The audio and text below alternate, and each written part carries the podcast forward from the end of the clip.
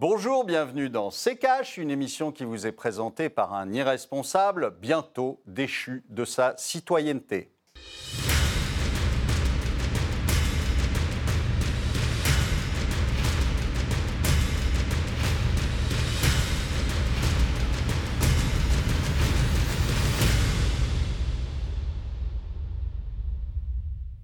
Bonjour à tous et bienvenue dans C'est. Au menu cette semaine, cela ne vous a pas échappé, le pass vaccinal va donc faire son entrée dans notre quotidien. Aura-t-il un impact sur l'économie? C'est la question euh, que l'on va se poser. On parlera aussi euh, du RSA et du rapport de la Cour des comptes qui, pour la première fois, fait un bilan de ce dispositif. Place ensuite aux investissements étrangers. Et puis enfin, votre banque peut-elle fermer votre compte courant du jour au lendemain? On va s'interroger euh, sur cette pratique qui a touché de nombreux nombreux Français. Dernièrement, une actualité économique chargée et bien sûr décryptée par Olivier Delamarche. Bonjour Olivier. Bonjour Estelle. Face à vous cette semaine, Philippe Béchade. Bonjour, vous êtes le rédacteur en chef de La Bourse au quotidien. Bienvenue dans cette émission. Bonjour Estelle. Bonjour Philippe. Allez, on commence avec euh, la première actualité, le pass vaccinal. Bien sûr, va-t-il, selon vous, Olivier, impacter euh, notre économie, sachant que l'on vivait déjà depuis plusieurs mois avec euh, le pass sanitaire? Bah, écoutez, euh, euh, vous avez euh, le Conseil économique et social qui a sorti un brillant rapport nous expliquant que, en gros, si ma tante en avait, on l'appellerait tonton. Ben, c'était à peu près ça, c'était à peu près de ce niveau, c'est-à-dire si on n'avait pas eu le pass sanitaire, eh bien, on aurait fait des dizaines, voire des centaines de milliards euh, de moins de PIB. Si on n'avait pas eu le pass sanitaire, il y aurait eu euh, des milliers de morts en plus. Si on n'avait pas eu le pass sanitaire, euh, on aurait eu les diplômes d'Égypte qui nous seraient tombés dessus. Bon, malheureusement, ce genre d'exercice, si vous voulez, ne sert strictement à rien. Alors évidemment, sauf à rémunérer les gens qui le font, mais c'est tout.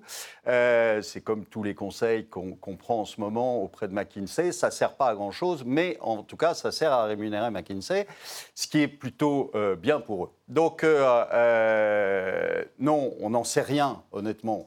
Simplement, ce qu'on peut, peut, se dire, c'est que déjà, on a complètement désorganisé les entreprises. Là, depuis le début de l'année, c'est épouvantable. Mhm. Pour la bonne et simple raison que dès que vous avez un, un, môme dans une école qui a le Covid, eh bien, vous avez tous les parents à la maison pour le garder et, euh, et pour garder toute la classe. Et donc, vous avez des entreprises qui aujourd'hui tournent à 50% et encore, et donc euh, qui en plus euh, prennent, prennent l'inflation de l'électricité, de, euh, de, des matières premières et les ruptures d'approvisionnement à cause du, du, Covid et à cause de ce qui se passe dans les différents ports, etc.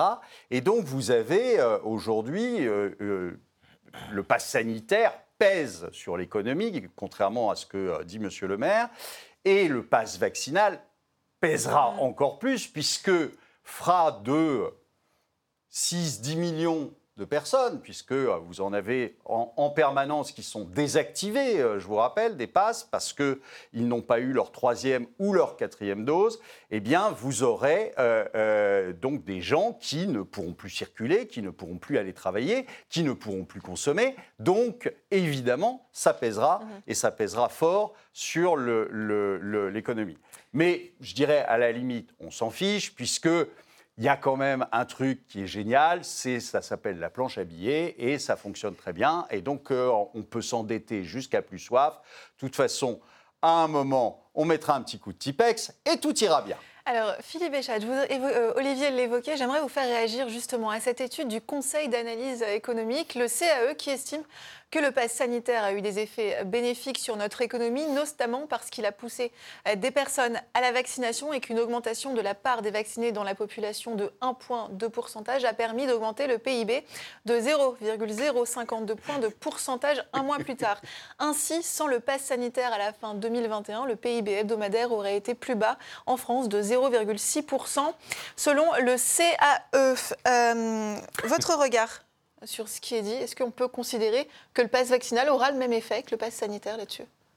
Non, mais là, c'est une, hallucination complète.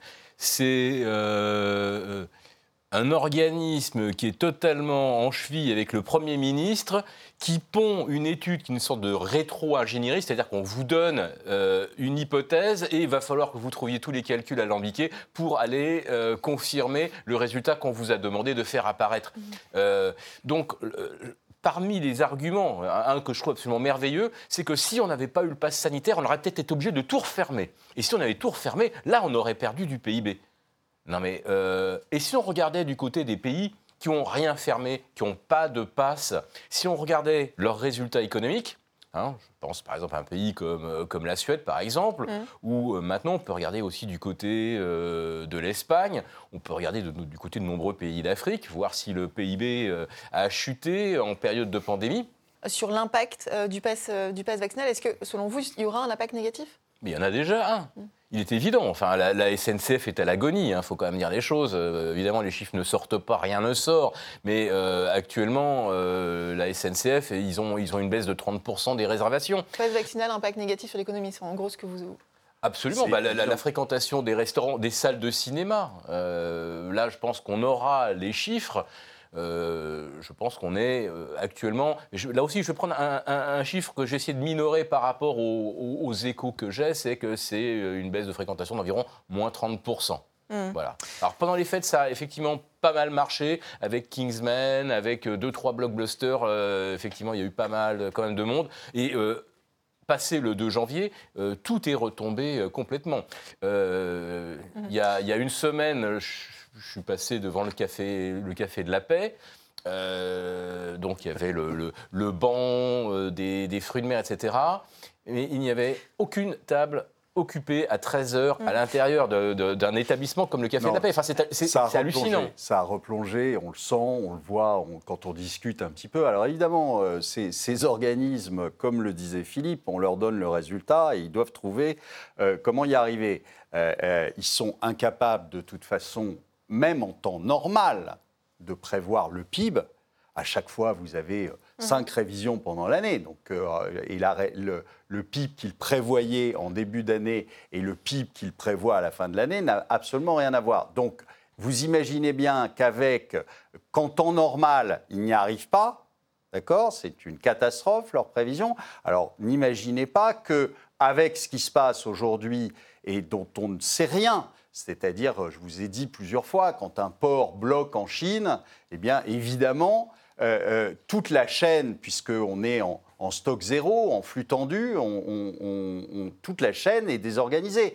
Donc ce genre de choses, on ne peut pas le prévoir, et, euh, donc ça donne des, des, catastrophes. Donc le pass vaccinal et le pass sanitaire avant n'ont pas apporté des points de PIB, mais mmh. au contraire vont en retrancher, et en retrancher un paquet très probablement en plus avec le pass vaccinal qui va être évidemment plus dur et qui donc va empêcher un certain nombre de personnes en France de, de vivre normalement. Messieurs, on va tout de suite passer à la deuxième actualité de la semaine. C'est le principal outil de l'État pour lutter contre la pauvreté. Le RSA, le revenu de solidarité active, a été créé en 2007 pour remplacer le RMI d'un montant d'environ 565 euros pour une personne seule. Il coûte 15 milliards d'euros chaque année, est versé à plus de 2 millions de Français et est censé être un tremplin vers l'emploi. Remplit-il ses objectifs? Non, à en croire un rapport de la Cour des comptes. Le texte pointe plusieurs échecs du dispositif. Explication avec le tiroir cash Antoine Vassès.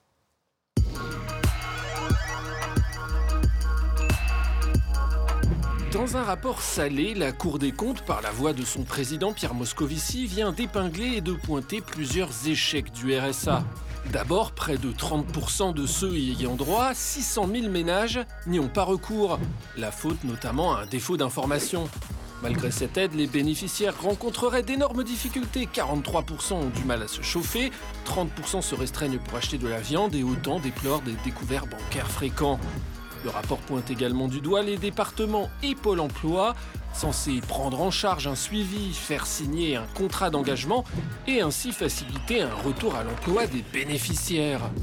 Le rapport constate que seuls 40% auraient signé le contrat dans des délais largement supérieurs à ceux prévus Et dans 76% des cas, les contrats, selon les mots de la Cour des comptes, ne contiennent aucune action visant à inscrire les personnes dans un parcours de recherche d'emploi.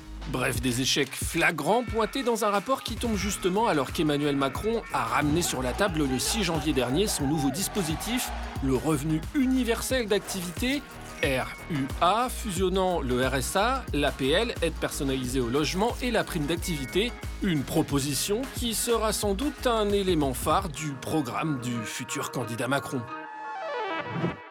Olivier, simplifier le dispositif et améliorer l'accompagnement de ses bénéficiaires, ce sont les recommandations de la Cour des comptes. Est-ce que c'est suffisant?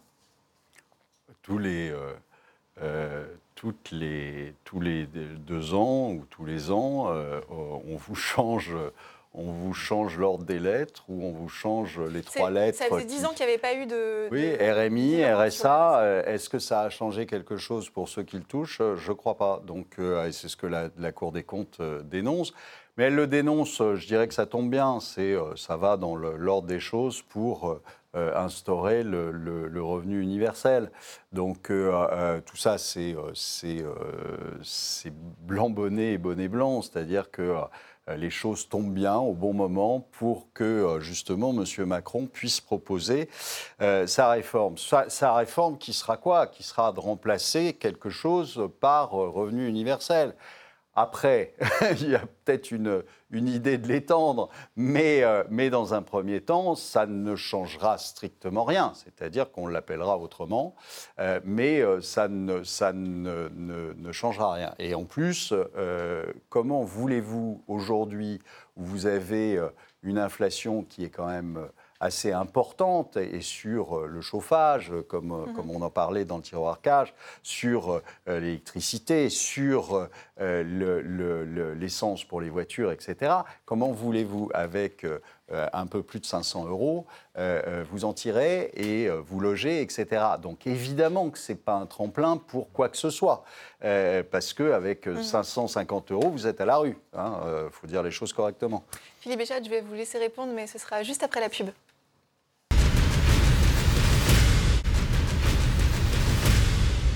Bienvenue dans C'est Si vous nous rejoignez au sommaire cette semaine, l'actualité économique de la semaine décryptée par euh, Olivier Delamarche et Philippe Béchade, rédacteur en chef de la Bourse au quotidien. Philippe Béchade, est-ce qu'il faudrait par exemple euh, fusionner toutes les prestations sociales, le revenu euh, universel d'activité qui regrouperait par exemple le RSA, l'aide personnalisée au logement ou encore la prime d'activité? Est-ce que c'est une bonne idée?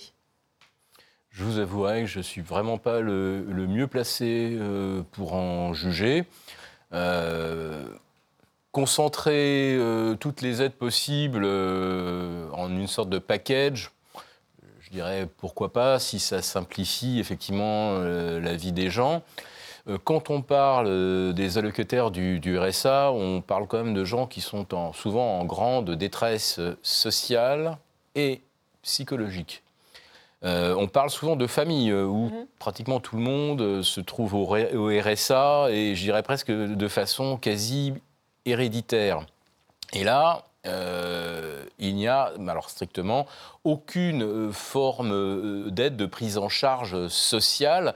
C'est-à-dire qu'il faudrait que la, moi, je, enfin, je pense que le dispositif aurait une efficacité si on était dans une économie réellement solidaire, une économie de la proximité, c'est-à-dire que si votre voisin, vous savez qu'il est en difficulté, votre voisin, votre voisine, votre voisin, votre voisine et leurs enfants, euh, il faut là, dans ce périmètre, c'est là qu'il faut agir. C'est pas en, déversant de, l'argent euh, façon hélicoptère monnaie euh, sur des gens qui, de toute façon, euh, sont, on va dire, à l'intérieur, ils, sont déjà un petit peu, un petit peu sortis du système. Ce qu'il faut, c'est non seulement leur donner de l'argent, mais les, les, les, les remettre dans, dans, notre, dans notre vie commune. donc, tout ce qui pourrait aller vers plus d'inclusion, vers plus de formation. Euh, ça, ça me paraît très positif. Après ça, se demander si administrativement, ça, c'est mieux de, de, de, de, regrouper les APL, les allocations handicapées, tout ce que vous voulez. Euh, on est euh, là purement dans du traitement de tableau Excel. On plaque là encore du mécanique, quelque chose qui, qui, qui, arrive du sommet, c'est la c'est pyramidal, ça descend. On plaque encore du, du, du mécanique sur de l'humain. On a besoin, à mon avis, de beaucoup plus d'humains que euh, d'argent. Parce que la, détresse psychologique, euh, si vous rajoutez 53,80 euros euh, au, RSA, 5,25 aux, APL, puisqu'on en avait retiré 5 aux étudiants il y a, il y a deux ans, si on remet 5 plus le coût de la vie, 5,25, ça va résoudre aucun, des, aucun des problèmes. Voilà, mm. aucun des problèmes. Je pense qu'il faut, il faut rajouter de beaucoup d'humains dans notre société mm. et faire beaucoup moins d'Excel et beaucoup moins de raisonnement d'énarque. Mm. Olivier, vous l'évoquiez tout à l'heure, les, prix de l'énergie, il y a des tarifs réduits hein, pour les bénéficiaires du. Oui, non, mais il y a des tarifs réduits, mais le, si vous voulez, vous avez, euh, vous avez un taux de pauvreté qui a augmenté euh, fortement en France, hein, et euh, parallèlement à ça, vous avez Bruno Le Maire qui euh, nous dit qu'on n'a jamais eu euh, euh, moins de chômage qu'aujourd'hui. Donc il faut, arrêter. je vous rappelle d'ailleurs que c'est aussi ça le problème des chiffres du chômage, c'est que les 2 millions d'allocataires du RSA, ils sont sortis du système et donc ils sont invisibles dans les chiffres du mm. chômage. Sauf que vous pouvez les mettre dans les chiffres du mm. chômage. Et à ce moment-là, vous n'êtes plus à 5 millions 6, vous êtes à 7 millions 6.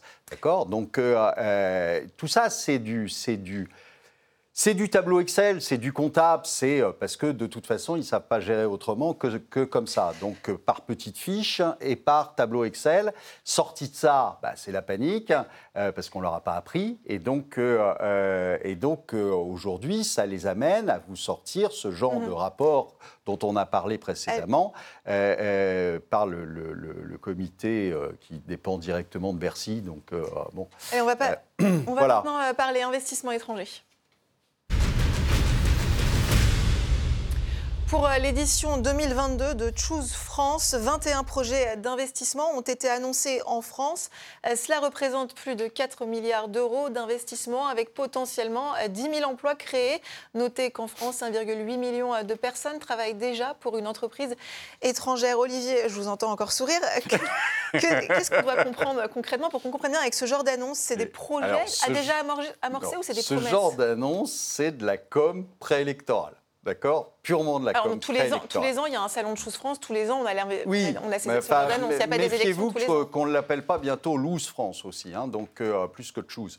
Donc euh, euh, le, le, le, le, problème de ces investissements de, de, sociétés étrangères qu'on annonce à grand renfort de, de publicité, c'est que très souvent, il y a une contrepartie. Et la contrepartie, c'est quoi? Très souvent, c'est une contrepartie fiscale. Donc, on va promettre à des entreprises, si elles viennent s'implanter, euh, que d'abord, on ne les empêtera pas trop sur les licenciements qu'ils annonceront après, hein, parce que évidemment, quand, vous arrivez, vous annoncez pas aux gens que vous allez tous les licencier. Ça, c'est l'année d'après que vous le faites. Hein. Euh, et, donc, euh, on vous laissera gentiment faire, et vous aurez une une déduction fiscale ou des aides pour euh, vous installer pendant une période donnée. Et vous remarquerez que curieusement, à la fin de cette période, bah, qu'est-ce que font les entreprises? Elles redéménagent dans l'autre sens et elles vont s'installer à un endroit où on va à nouveau leur faire des conditions avantageuses, pas d'impôts, etc., pour, euh, pour euh, mm. s'installer. Et donc, vous avez ça, mais ce n'est pas, euh, pas dernièrement, hein, ce n'est pas quelque chose de, nouveau, c'est quelque chose qui dure depuis des années, et vous remarquerez qu'à chaque fois qu'il y a une élection, curieusement, bah, on nous annonce des merveilles, sauf que quand on fait le bilan, un an, deux ans, trois ans plus tard, eh bien, le bah bilan ne ressemble pas forcément à le, aux annonces. Justement, selon l'Élysée, les quatre éditions euh, précédentes de Choose France ont généré en cumulé 13 300 emplois et 8 milliards euh, d'euros. Philippe Béchade, est-ce que ce sont des chiffres euh, colossaux? Est-ce qu'on peut dire, avec ces chiffres, que la France est un pays attractif pour les, pour les investisseurs étrangers? Ce pas des chiffres colossaux. Hein. Le PIB de la France est 3 000 milliards euh, d'euros. Bon, euh, voilà, on parle de quelque chose qui, qui, représente, euh, c'est zéro derrière la virgule. Mais bon, réjouissons-nous effectivement qu'on ait eu effectivement des projets d'implantation d'usines de recyclage, je, crois, de, de composants plastiques et au-delà même des 10 000 emplois que cela représente, je pense que si on rajoute euh, les CDI, on va rajouter 15 000 personnes de plus. Donc réjouissons-nous. Maintenant, la question que je pose, c'est, puisque euh, on est euh, dans l'idée que la France est très très attractive, et si on faisait une balance de ce qui sort c'est-à-dire des entreprises qui étaient en France et qui en sont sorties. Donc on entend parler aujourd'hui là, de, de, fonderies de blocs moteurs qui, euh, qui ferment, euh, usines de pneumatiques qui ferment. Euh, on a des tas, de, des, tas de fermetures. On nous annonce 300, 600, 800 licenciements. Mm.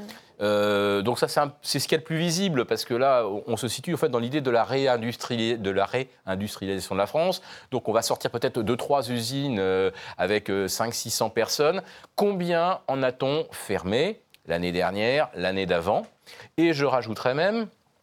dans le tertiaire, c'est-à-dire l'industrie des services où nous sommes soi-disant des champions, combien aujourd'hui d'emplois sont exportés. Depuis qu'on a découvert le télétravail, on a découvert qu'un Indien euh, qui parle très bien anglais euh, pouvait faire aussi bien euh, qu'un salarié français pour trois fois moins cher, et 24 heures sur 24. Donc j'aimerais bien que quelqu'un fasse une étude, faire par exemple cette espèce de conseil économique et social, et qu'il fasse l'inventaire de tout les usines, de tous les ateliers qu'on fermé l'année dernière, mmh. combien d'emplois ont été exportés euh, vers des pays à bas coût, et depuis qu'on est en télétravail, combien d'entreprises euh, annoncent à leurs salariés qu'on a restructuré un petit peu la façon dont fonctionnait leur, euh, leur travail.